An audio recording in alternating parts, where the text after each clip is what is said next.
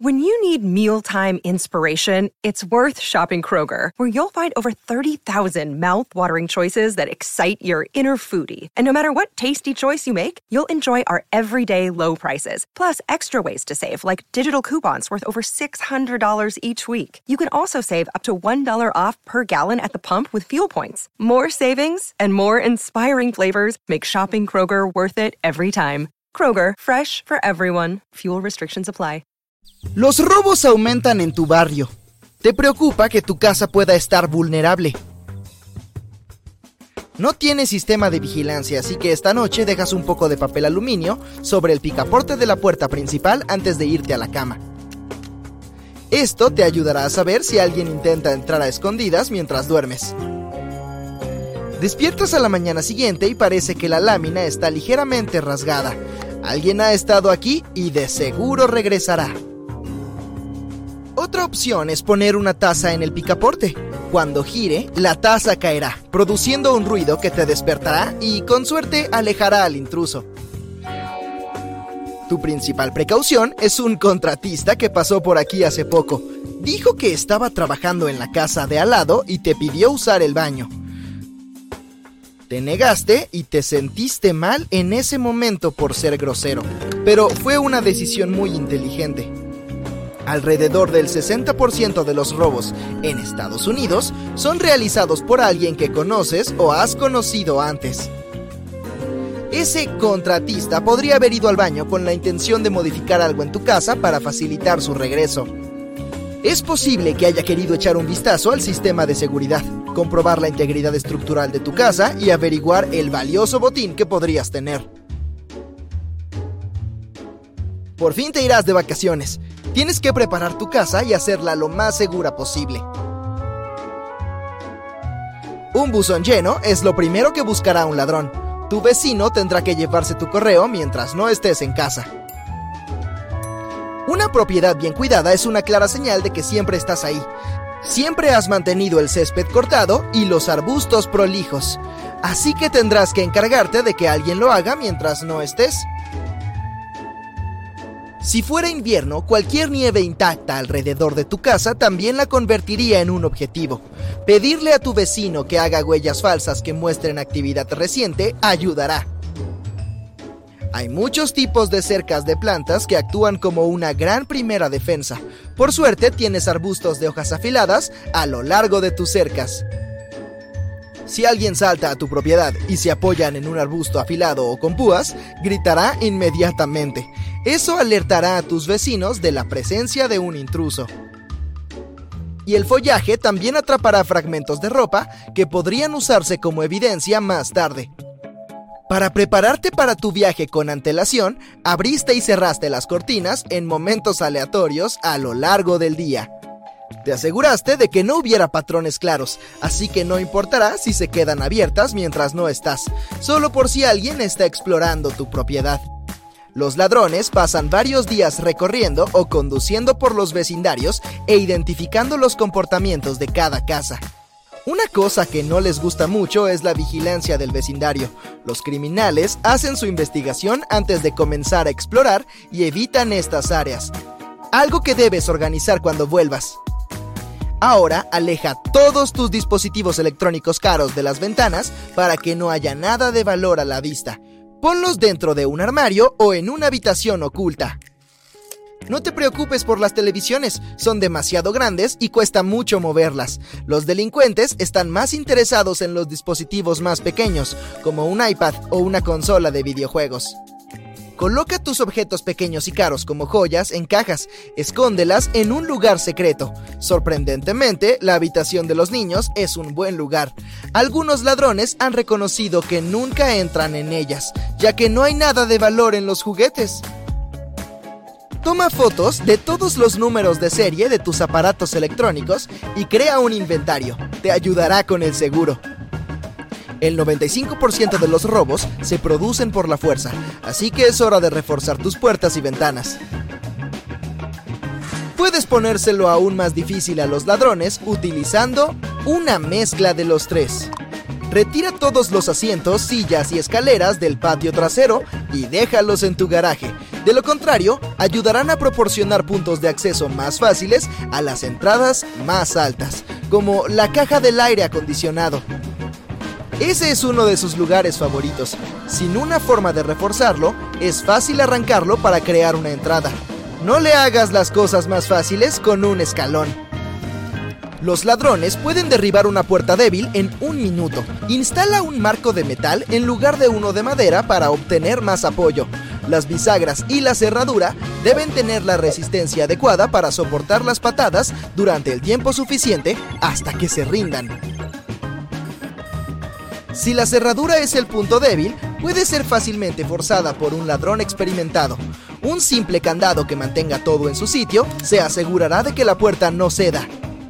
Las bisagras de la puerta de tu garaje giran hacia afuera, lo que las hace vulnerables, ya que es posible acceder a ellas sacando los pasadores de las bisagras. Reemplázalos por pasadores a prueba de manipulaciones, para que no puedan ser retirados. Por último, la puerta superior del garaje es uno de los primeros lugares a los que un ladrón busca acceder. No tienen una cerradura que las asegure por completo. Coloca un candado en el pestillo que la une al marco para mantenerla en su sitio. Si tu puerta de garaje no tiene esta opción, haz un agujero en el marco justo por encima de uno de los rodillos y coloca un candado. Los ladrones le temen a los perros, los territoriales y fieles guardianes de la casa. Una encuesta reveló que la mayoría de las casas robadas no tenían perros, ya que los ladrones no quieren llamar la atención durante el robo. Por desgracia no tienes uno, pero el simple hecho de dejar un tazón para perros en la puerta de entrada los desalentará.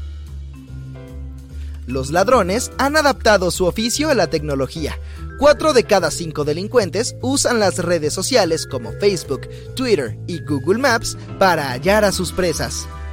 Basta con que compartas una foto con la llave de tu casa para que un ladrón pueda crear su propia llave haciendo zoom y tomando las medidas exactas. Asegúrate de que tu red inalámbrica sea segura y usa una nueva contraseña mucho más fuerte mientras estés de viaje. No solo eres vulnerable al robo de objetos físicos, los datos valiosos como las contraseñas y los códigos de acceso pueden ser sustraídos a través de la red. También existe la amenaza de infectar los dispositivos usando un malware. Además, es posible eliminar la visión de tu casa por completo de los mapas de Google. Escribe tu dirección, encuentra la vista de la calle de tu residencia, presiona el botón de opciones y selecciona Informar un problema accederás a una pantalla con una imagen de tu casa. Habrá una opción que te permitirá mover un cuadrado rojo para cubrir tu propiedad. Solicita que se difumine en la opción Mi casa e introduce tu dirección exacta. Solo tardará un par de días en procesarse. No dejes la radio encendida mientras estés afuera. No servirá de nada. Con su método de exploración de hogares, los ladrones toman nota de los sonidos de la radio y la televisión. Cuando vuelven, comprueban si siguen encendidos, lo que facilita la confirmación de que no hay nadie en casa. Una alternativa para mostrar una presencia activa en casa es crear tu propio audio, algo que reproduzca ruidos ambientales de forma aleatoria a lo largo del día, con pasos, conversaciones y el ladrido de un perro. Dejar las luces encendidas tampoco es una buena idea. Alguien que esté espiando se fijará en tu casa más fácilmente, sobre todo por la noche, y te robarán aún más en la factura de la luz. Estás a punto de irte de vacaciones y tienes que sacar la basura. Si tienes algunas cajas grandes, rómpelas para que quepan en el bote. Oculta cualquier pista sobre los objetos de valor que hayas recibido recientemente. Un último control. Todas las puertas están cerradas y no hay ventanas abiertas. Por fin puedes irte. Pero mientras disfrutes en tu pintoresco destino, deja las fotos en tu teléfono mientras estés ahí y públicalas una vez que regreses. Si compartes tus fotos mientras estás afuera, todos tus preparativos habrán sido inútiles. Los delincuentes de la zona Este árbol tiene corteza, hojas y hasta semillas venenosas. Y lo que es peor, las semillas incluso pueden estallar. No es el tipo de experiencia que quieres tener cuando viajas por la América tropical. Te presento al árbol Sandbox, un gigante de 30 metros cubierto de púas cónicas. Tiene un aspecto único ya que sus frutos parecen calabazas pequeñas, pero será mejor que no los toques. Admirémoslo desde lejos. Una vez que los frutos se rompen, las infames semillas se liberan viajan a unos 70 metros por segundo y tienen la fuerza suficiente como para lastimarte. Pero oye, el árbol sandbox no es tan malo. Simplemente no quiere competencia, así que se esfuerza mucho para enviar las semillas lo más lejos posible, a unos 40 metros. Por eso será mejor que no te acerques. Algunos árboles son tan peligrosos que incluso tienen una señal de advertencia, como el árbol manchinil, Finge ser inocente y sus frutos parecen manzanas normales, pero comer una de ellas podría ser lo último que hagas en tu vida. Eh, bueno, eso suena muy serio. Tocar este árbol tampoco es seguro. Hasta mirarlo puede ser peligroso y no es broma. La gente ni siquiera puede deshacerse de él. Quien intente hacerlo será castigado al instante. Si tratas de cortarlo, te lanzará un chorro cegador a los ojos. Sí, esta savia puede provocar una ceguera temporal, y si entra en contacto con la piel te traerá ampollas y quemaduras. Solo hay una forma de domar este árbol. Primero debes quemarlo desde la base y mantener una buena distancia. Después tendrás que dejar que el árbol caído se seque al sol. Una vez seco, podrás usarlo sin problemas. Hasta existen muebles tóxicos hechos de manchinil, pero mejor acércame a una silla. ¿Qué hay de esta cosa? Los científicos lo llaman fruto de jatrofa, pero también es conocido como nuez de vómito negro. ¡Eh, ¡Qué asco! Si alguna vez intentas comerlo, lo primero que experimentarás es una sensación de ardor en la garganta. Cuando llegue al estómago tendrás un fuerte dolor. El resultado puede ser terrible. Podría producir una grave depresión del sistema nervioso central y no hablo de estar terriblemente triste. Se trata de un estado fisiológico donde la frecuencia respiratoria se ve afectada, el ritmo cardíaco disminuye y la persona incluso puede perder el conocimiento, por no hablar de otras secuelas más graves. Ah, mira estas hojas en forma de corazón, son muy bonitas. Sin embargo, el fruto de este árbol no es tan bonito. El Panjum edule es originario del sudeste asiático y su fruto puede comerse, pero exige mucha preparación. En primer lugar, debes tomar los racimos marrones que parecen peras. Esos son los frutos. En segundo lugar, debes hervir las semillas. Sí, tienes que llegar a las semillas a través de la pulpa que parece blanda, cremosa y comestible, pero que no lo es. Y en tercer lugar, debes remojarlas o envolverlas en hojas de plátano durante 40 días para que liberen el cianuro de hidrógeno. Sí, por suerte este compuesto es ligeramente soluble en agua y puede ser eliminado al hervir y fermentar las semillas. Pero, ¿no es demasiado esfuerzo? Parece que estas semillas suelen añadirse a algunos platos, así que son más bien una especia, no un plato independiente. Eh, no, lo del cianuro de hidrógeno me quitó las ganas de probarlo. Ok, algunas frutas exigen mucha preparación adicional, mientras que otras solo pueden comerse cuando están maduras al 100%. El sauco crudo es rico en vitamina C, que es buena para la salud, y el cianuro, que no lo es tanto. Sin embargo, estas bayas son muy populares. Puedes encontrarlas en tartas, jarabes, tés, mermeladas, lo que se te ocurra. Las bayas totalmente maduras y cocidas no son peligrosas. Y no, no están prohibidas. La fruta nacional de Jamaica, el aquí, tiene un sabor realmente único, es suave y mantecoso y quienes lo han probado dicen que sabe a huevos revueltos. Al igual que con las bayas de Sauco, solo es seguro comerlo si está maduro, por lo que la importación de aquí crudo se prohibió en los Estados Unidos hace casi 50 años. La única parte comestible es la pulpa blanca y cremosa. La pulpa rosada parece apetitosa, pero no la tragues, es muy tóxica. Y lo mismo ocurre con las semillas negras. Un dato curioso, la gente solía usar el aquí para limpiar la ropa debido a sus propiedades blanqueadoras. Sucede que las cápsulas del fruto tienen saponinas que pueden crear la espuma que necesitamos para lavar. Sin embargo, hoy en día no es tan popular, y muy pocos lo prefieren antes que el jabón manufacturado. Será mejor que limpies bien esta fruta antes de comerla. La guanábana es otra fruta que no parece estar disponible en los Estados Unidos. Es capaz de liberar toxinas peligrosas que producen consecuencias muy desagradables si no está madura. Ok, fanáticos de la guanábana no se entristezcan, lo más probable es que encuentren pulpa congelada en los supermercados.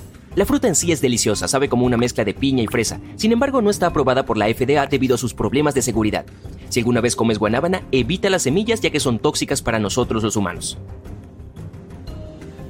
Oh, mira, es un mango, es seguro y delicioso. Ahora mira esto, se parece un poco al mango cuando está verde, pero de seguro no querrás comerlo. Estas frutas crecen en un árbol de pong pong y un grano es suficiente para acabar con cualquier ser humano. Pero, ¿quién dijo que debemos comerlos? Pueden usarse como desodorantes. Sin embargo, hay opciones antibacterianas más seguras, así que mejor dejemos el árbol de pong pong en paz. Eh, gran idea, Sherlock. Y hablando de eso, un árbol no necesariamente tiene que ser venenoso para ser peligroso. Por ejemplo, el pino bunya o falsa araucaria tiene conos enormes, más grandes que tu cabeza. Imagínate el tamaño de los frutos de esos conos. El único peligro real de esta planta es que un cono te golpee la cabeza al caer. Por lo demás, el pino buña es genial. Si hierves sus semillas, obtendrás un té muy sabroso. Además, los frutos no contienen gluten, por lo que pueden formar parte de cualquier dieta de moda. Existe desde hace bastante tiempo, desde que los dinosaurios vagaban por el planeta, pero ahora es casi exclusivo de Queensland, Australia. Muy bien, todos sabemos que la dosis hacia el veneno, ¿cierto? El mangle lechoso es otra prueba de esta frase.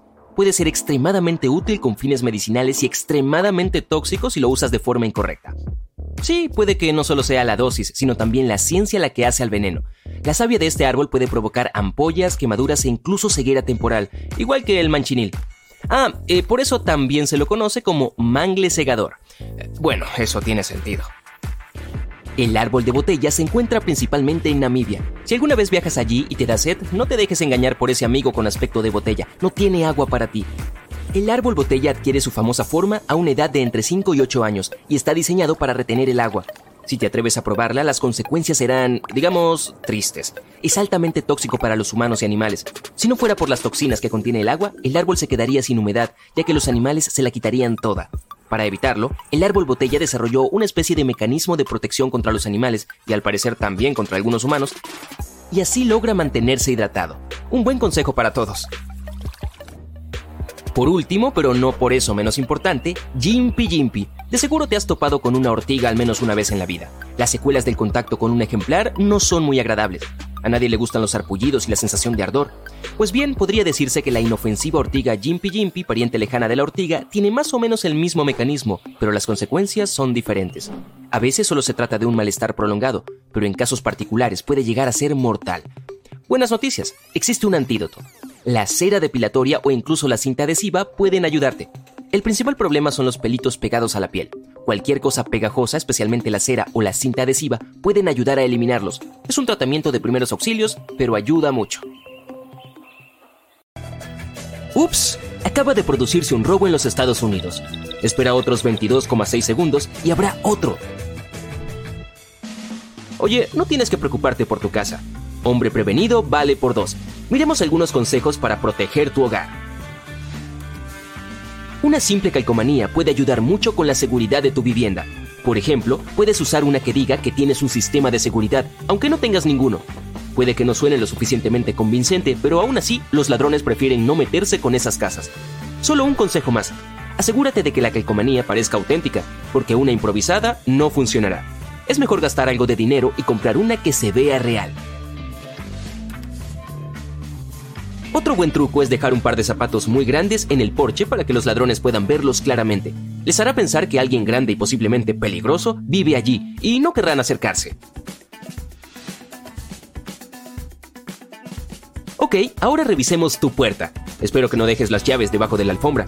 Es mejor que pongas debajo del tapete galletas o papas fritas. Es una forma divertida de ver si alguien se ha acercado a tu casa mientras estabas fuera. Sin embargo, el truco no te da una garantía del 100%. Puede haber sido el cartero, un repartidor que se equivocó de puerta o incluso un perro que merodeaba por tu porche. Sí, las galletas van mejor en el estómago que debajo del felpudo. Muy bien, regresaste a casa del trabajo. Fue un día difícil y estás cansado. Le pones seguro a la puerta y dejas las llaves en el ojo de la cerradura. Ok, lo principal es que has cerrado la puerta y las llaves están adentro. Pero ¿quién dijo que no hay ladrones en los arbustos cerca de tu casa? Técnicamente debería ser imposible abrir la puerta con una llave si hay otra en el ojo de la cerradura. Pero esos sujetos están bien equipados y tienen una gran variedad de ganchos para abrir las puertas. Ya sabes lo que sucede después.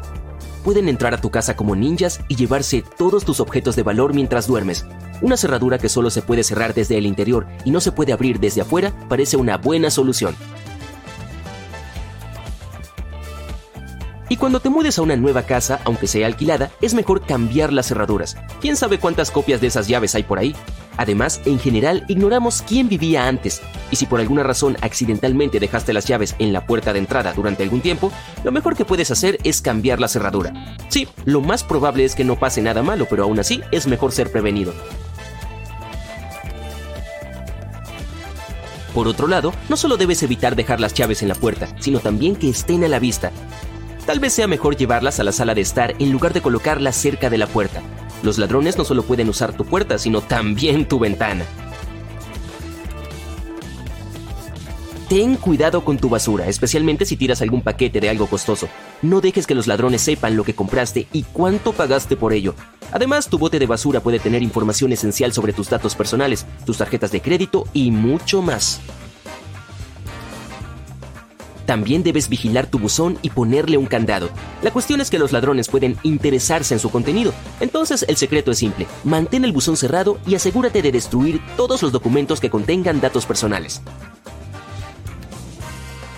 Ahora echemos un vistazo al jardín delantero. Oye, puedo ver algo comprometedor. Estoy hablando de estos grandes arbustos. Sí, lo sé, no tienes tiempo para podarlos pero cuanto más grandes se vuelvan, más espacio habrá para que los ladrones se escondan. Además, si alguien ve arbustos y árboles sin podar en el jardín delantero, podría pensar que no hay nadie en casa. ¿Entiendes el mensaje, verdad? Bien, digamos que ignoraste todos los consejos anteriores y los ladrones entraron en tu casa. Lo más interesante para ellos es seguramente el dinero. Si no tienes efectivo en casa, puedes saltarte este consejo, pero si tienes objetos de valor, sé creativo. Puedes meter el dinero en una bolsa de plástico y esconderlo en un recipiente grande con algunas sobras. También puedes colocar esa bolsa en una botella de detergente vieja y dejarla en el almacén o en la cocina. Es probable que los ladrones no busquen allí. Un par de cosas que no se deben hacer. Esconder dinero en efectivo o joyas en un contenedor de pastillas recetadas. Y no, el congelador tampoco es la mejor opción. A muchos ladrones les gusta revisarlo. Ok, es hora de ver si mantienes bien tus llaves. Si sueles poner juntas las llaves de tu auto y las de tu casa, debes reconsiderarlo. En primer lugar, imagina que las pierdes y los ladrones de alguna manera saben dónde vives. No solo tomarán lo que quieran, sino que también tendrán un vehículo para transportar todo lo que has comprado con tanto esfuerzo. Vigila las llaves de tu garaje, especialmente si es posible entrar a tu casa a través de él, y aunque no se pueda, ¿quién dijo que no hay objetos de valor en el garaje? Sin embargo, no hay límites para los ladrones. Pueden colarse en las casas, incluso a través de ventanas pequeñas. La razón por la que prefieren las puertas es que es la forma más segura. Al meterse por la ventana pueden lastimarse y no es que les importe su apariencia. El problema es que si dejan ADN, los pueden rastrear. Pero los delincuentes suelen tener mucho cuidado a la hora de dejar indicios. Por ejemplo, un informe de Inglaterra afirma que solo cerca del 3% de los ladrones dejan pruebas forenses. Ahora, para protegerte por la noche, hay varias opciones. Número 1. Inserta un clip grande para papel o una horquilla dentro del ojo de la cerradura. Puedes usar un par de llaves de repuesto si las tienes. De esta manera será extremadamente difícil, si no imposible, que los ladrones usen duplicados de las llaves. Número 2. Las barricadas son una buena opción. Puede ser una silla pesada, una estantería, lo que sea. ¿Y por qué no? Si te hace sentir seguro. Y si tu puerta se abre hacia afuera, un bloqueador podría ayudarte mucho. Una silla puede ser muy útil. Colócala debajo del pomo de la puerta. No es el sistema de seguridad más potente, pero al menos funciona. Atar las perillas o las manijas de las puertas también puede ser una opción. Una cámara de seguridad falsa puede protegerte durante el día y la noche. Nuevamente, los ladrones no son tan valientes como parecen. Si tienes un circuito de cámaras de verdad, asegúrate de que los delincuentes no lo desactiven. Es mejor colocarlo en algún lugar difícil de alcanzar. Si quieres gastar algo de dinero para protegerte, entonces una luz con sensor de movimiento es lo que necesitas. A los ladrones les gustan los puntos oscuros y si una vez que se acercan a tu casa la luz se enciende, los ahuyentará. Esta solución funciona siempre que los ladrones crean que te encuentras en casa. En caso de que estén seguros de que no estás, es mucho menos eficiente.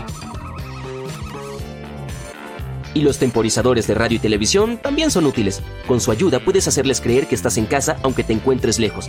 Si los combinas con una luz con sensor de movimiento, este truco puede ayudarte a evitar algunos ladrones, pero de nuevo no ofrece una garantía del 100%. Algunos de ellos no tienen miedo de entrar aunque el televisor esté encendido. Muy bien, ¿qué tal un sistema de alarma vivo? También puede ser real o falso. Estoy hablando de perros. ¿Recuerdas el truco de las botas? Puedes hacer lo mismo con un perro aunque no tengas uno. Deja un tazón grande en el porche, pero asegúrate de que todo se vea real. Es decir, el tazón no debe verse intacto ni completamente nuevo. Y oye, ¿conoces a todos tus vecinos? Si no es así, es mejor que prepares algunas galletas y los visites para conocerlos. En primer lugar, a los ladrones no les gusta trabajar en zonas donde las personas se cuidan entre sí. De esta manera sus posibilidades de ser detectados y denunciados son extremadamente altas. Entonces una especie de vigilancia vecinal es una manera perfecta de proteger tu casa. Y quién sabe, tal vez también hagas nuevos amigos. Vamos a descifrar el código de un ladrón. Una cinta adhesiva en la manija de la puerta o una rebanada de queso en el capó del automóvil, entre muchas otras, pueden ser señales de que un ladrón te está vigilando. Los ladrones no eligen una casa al azar y la roban. A menudo monitorean la propiedad antes de actuar. Quieren saber más sobre la casa y su seguridad. Deja marcas en la puerta del garaje, el buzón o la unidad de almacenamiento. Conoce estas marcas y descubre lo que significan y podrás proteger mejor tu hogar de los chicos malos. Si ves un círculo dibujado, eso significa a los ojos de los ladrones que tu casa es pan comido. Tal vez no tengas instalado un sistema de seguridad, sin embargo, un círculo cerrado significa que hay que evitar la entrada. Tal vez la casa tenga alarmas de alta tecnología, cámaras de circuito cerrado de televisión o un perro. Las líneas en forma de escalera indican que hay objetos de valor visibles en la casa, que vale la pena robar.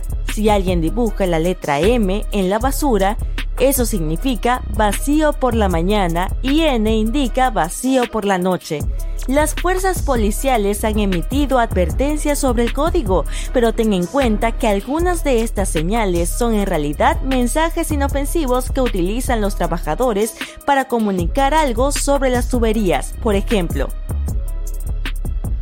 si ves alguna evidencia de que intentaron abrir la puerta, no entres a la casa.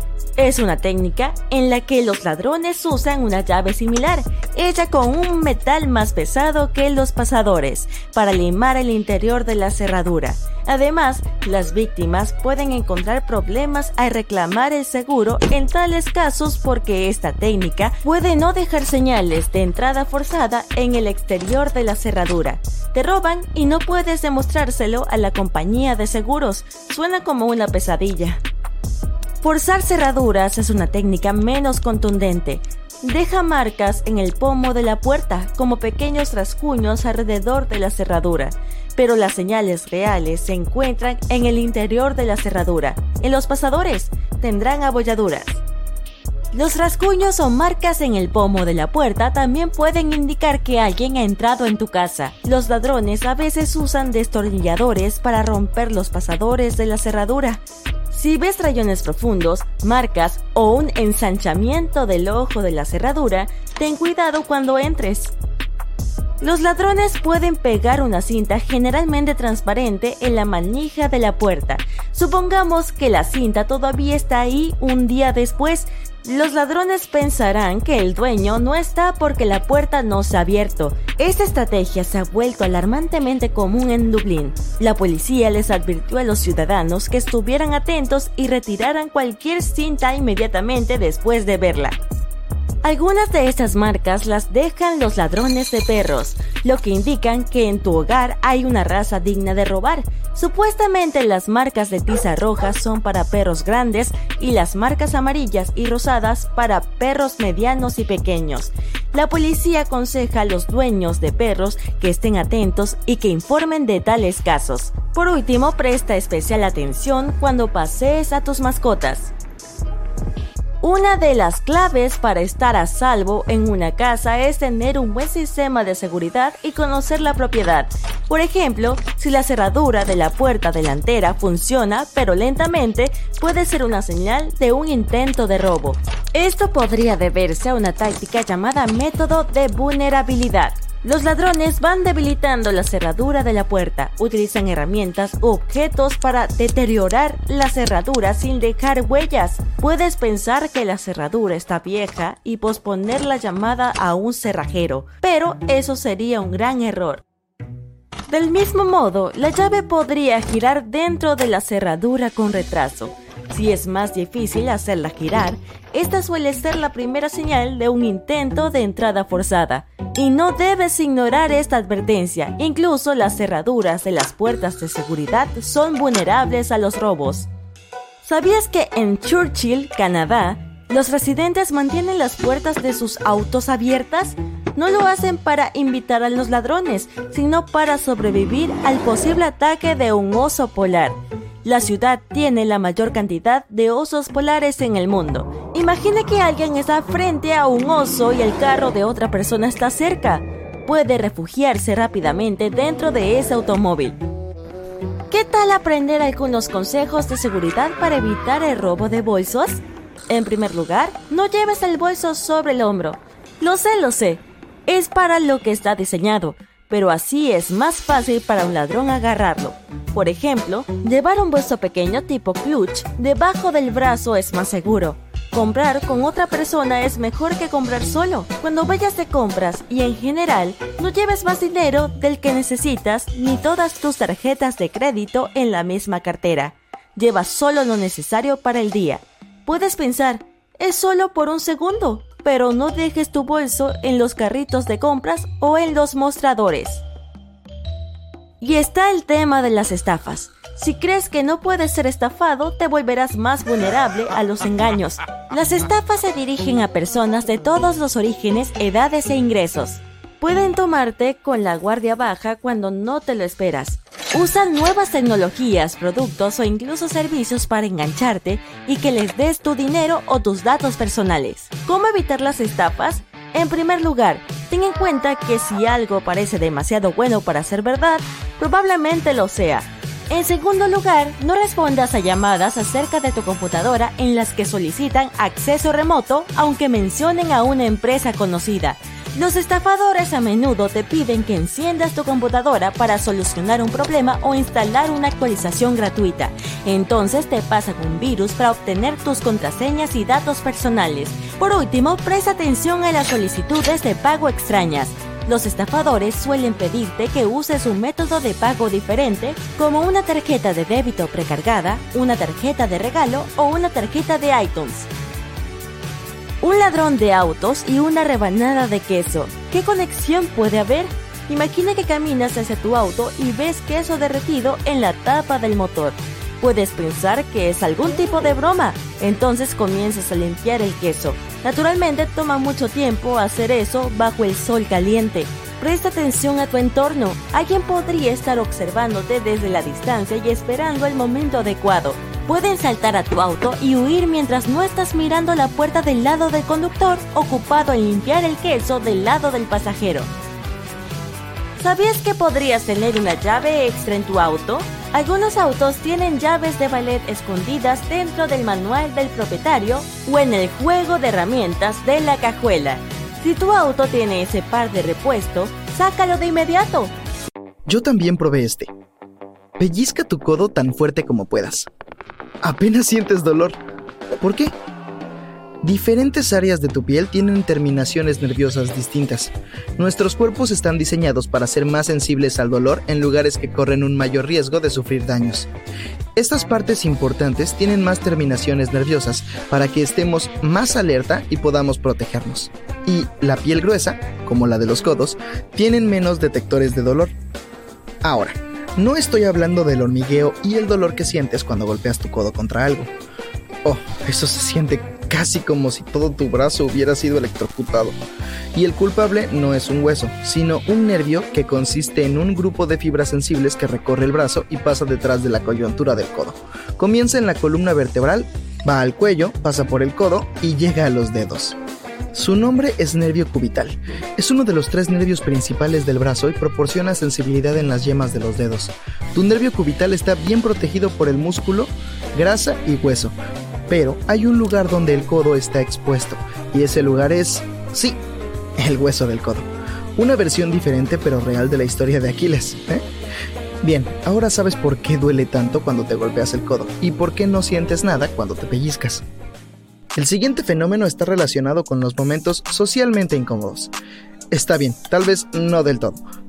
Podría suceder cuando la persona que te gusta te hace un cumplido. Estoy hablando de ruborizarse. Ahora, no estoy seguro de que esas mariposas en tu estómago existan cuando estás enamorado. Pero sí estoy seguro de esto. Cuando te sonrojas, el revestimiento de tu estómago también se vuelve rojo. Sí, He revisado.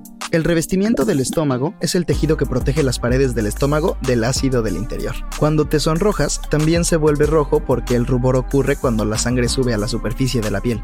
Esto también afecta al estómago. Es un proceso natural, una respuesta fisiológica al cambio de tus emociones. Ya que estamos hablando del estómago, podría ser un buen momento para mencionar que el líquido estomacal tiene la capacidad de derretir una mesa de acero. Esto significa que el ácido podría digerir tus órganos internos. Afortunadamente, el revestimiento del estómago evita que esto suceda. El número 3 se trata de hacerte saber que puedes brillar en la oscuridad. No apagues las luces todavía no se puede ver a simple vista. Estas imágenes de cuerpos humanos brillantes provienen de cámaras ultrasensibles.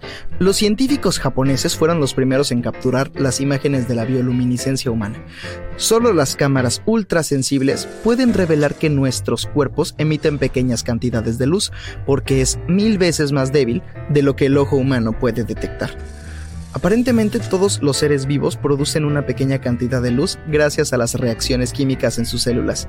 Los humanos se han agregado recientemente a esta lista.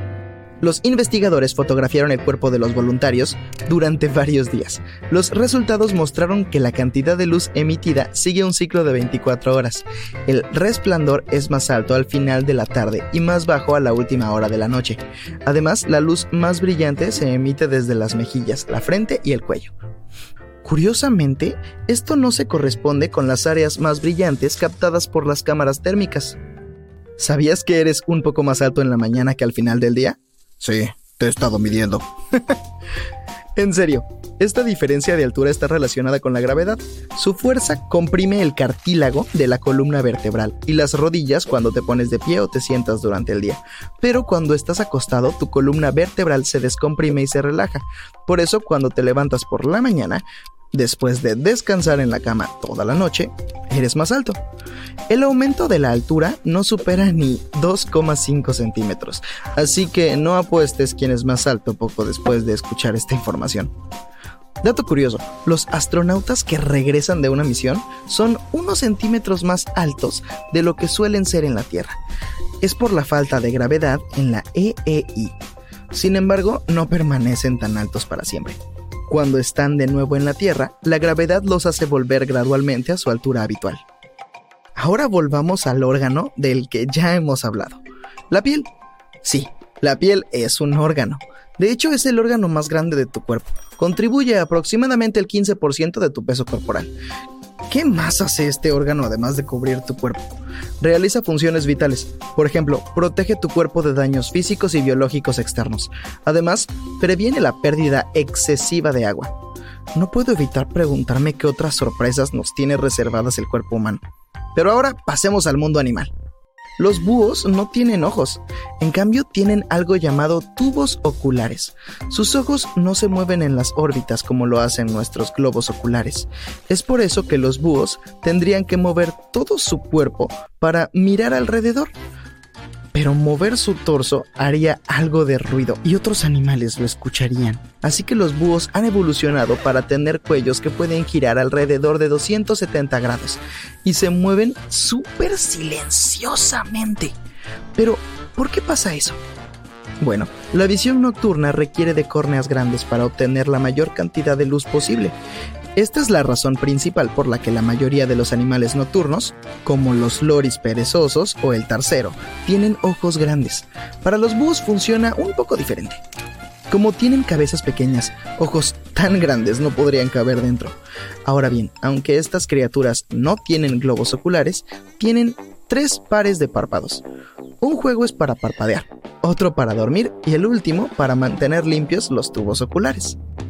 Pasando de los animales nocturnos a aquellos con los que estás más familiarizado, ¡miau!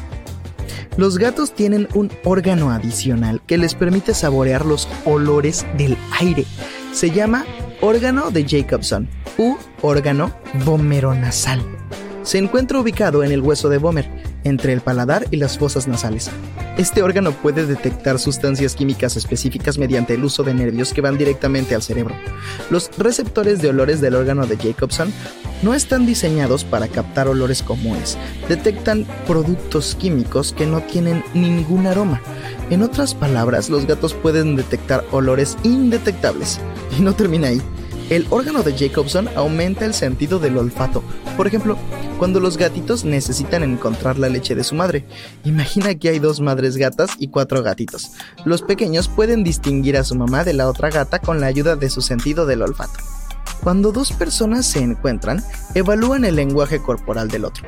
Por lo general, los gatos pueden hacer esto oliéndose la cabeza unos a otros. Este saludo libera feromonas que pueden decirles mucho de un gato, como lo que le gusta comer al otro felino o si está sano o no. Incluso pueden evaluar si el otro gato está feliz o malhumorado, todo gracias al órgano de Jacobson. Ahora, otro dato sobre los datos. Su nariz tiene crestas distintivas que parecen un patrón similar a nuestras huellas dactilares. Cada gato tiene una huella de nariz única. Se puede utilizar como una forma de identificación. Muy bien, gato. Podemos encerrarte por romper el jardín. Tenemos las huellas de tu nariz por todas partes. Ahora, ¿quieres hacer un trato? Solo dinos lo que sabes sobre el perro y ese DVD masticado amantes de los perros, no me olvidé de ustedes. Aquí hay un mito que probablemente hayas... Hola distinguidos invitados y bienvenidos al Acuario Genial. Aquí podrás ver las criaturas marinas y oceánicas más peligrosas, pero no te confundas, es muy posible que también te encuentres con uno de estos animales submarinos durante un paseo por la playa. Por lo tanto, échales un vistazo detenidamente ahora y podrías evitar un desastre. ¿Es un pez o una piedra? Lo que estás viendo se conoce comúnmente como pez piedra, pero su nombre más elegante es Sinanceya hórrida. Si te gusta bucear y observar el agua, es posible que te hayas cruzado con uno sin darte cuenta. Su apariencia hace que sea casi imposible distinguirlo de una piedra real debido a su coloración gris y moteada, sobre todo si llevas una máscara de snorkel empañada. Así que más vale que prestes atención porque de lo contrario las consecuencias pueden ser lamentables, ya que los peces piedra son los más venenosos que se conocen. Aunque se sabe que algunos tipos de peces piedra viven en los ríos, la mayoría de ellos se encuentran en los arrecifes de coral cerca de los océanos Pacífico e Índico tropicales. Las espinas de sus aletas dorsales en forma de aguja sobresalen cuando son molestados o amenazados e inyectan el veneno que contienen. La razón más común por la que ocurren las picaduras de pez piedra es que los nadadores los pisan sin darse cuenta. Sin embargo, no es necesario que estés en el agua para que te piquen.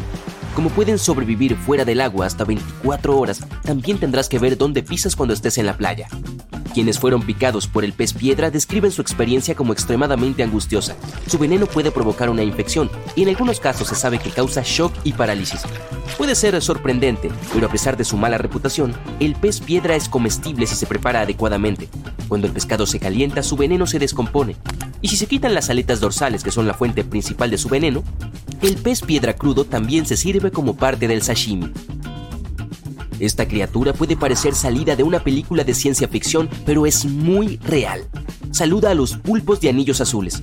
No te dejes engañar por su tamaño pequeño, que puede oscilar entre 12 y 20 centímetros, incluidos los tentáculos, porque están llenos de veneno que puede causar un gran daño hasta 26 personas en cuestión de minutos. Al igual que los peces piedra, los pulpos de anillos azules se encuentran en los océanos Pacífico e Índico, desde Japón hasta Australia. Por lo general viven en arrecifes de coral y áreas rocosas del fondo marino. Algunos también se pueden encontrar en pozas de marea, pastos marinos y lechos de algas. Los pulpos de anillos azules no son agresivos por naturaleza.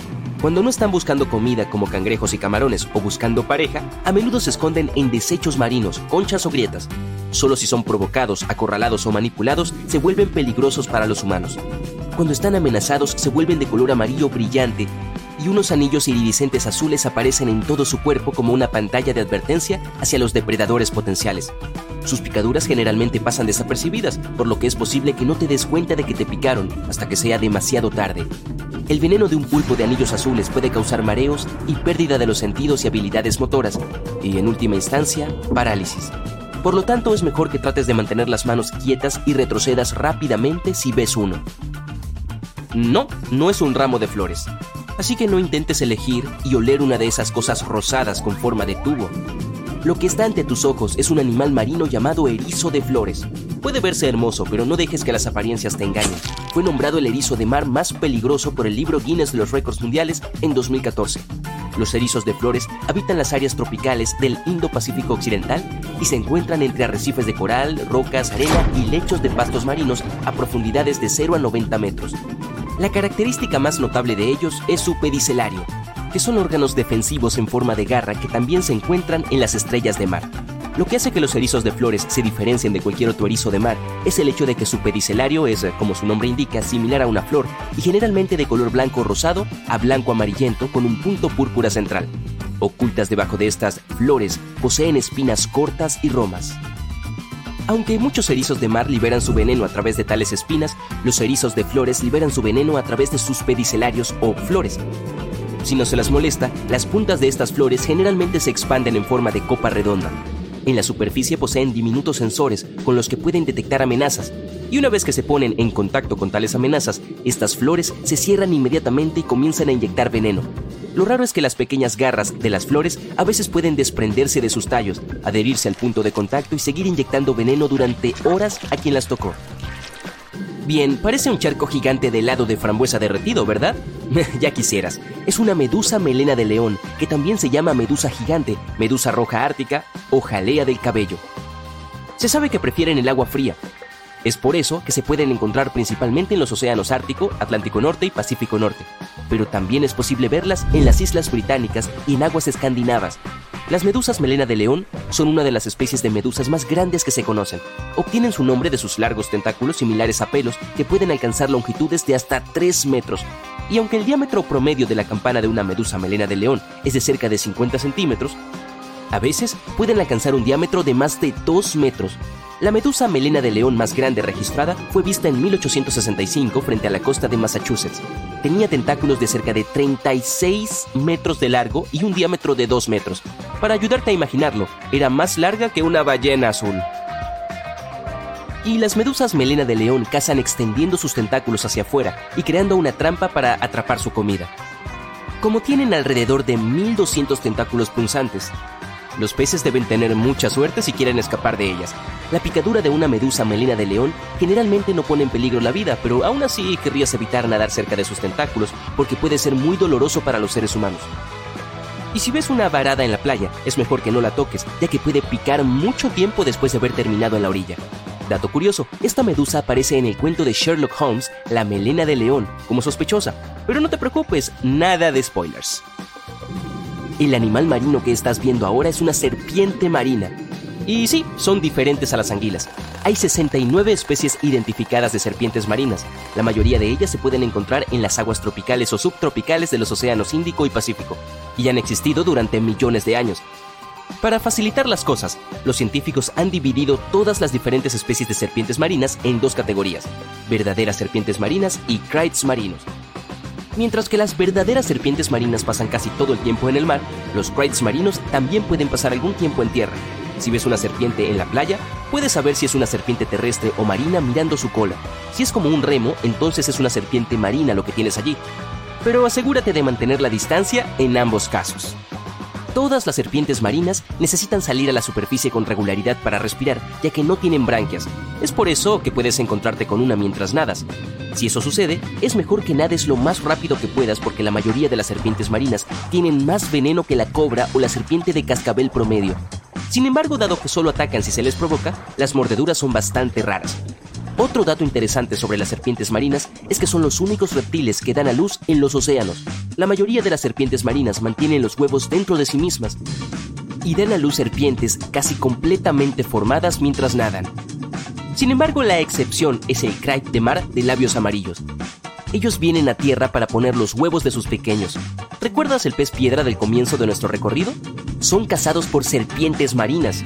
¿Mm? Culpa a la cadena alimenticia.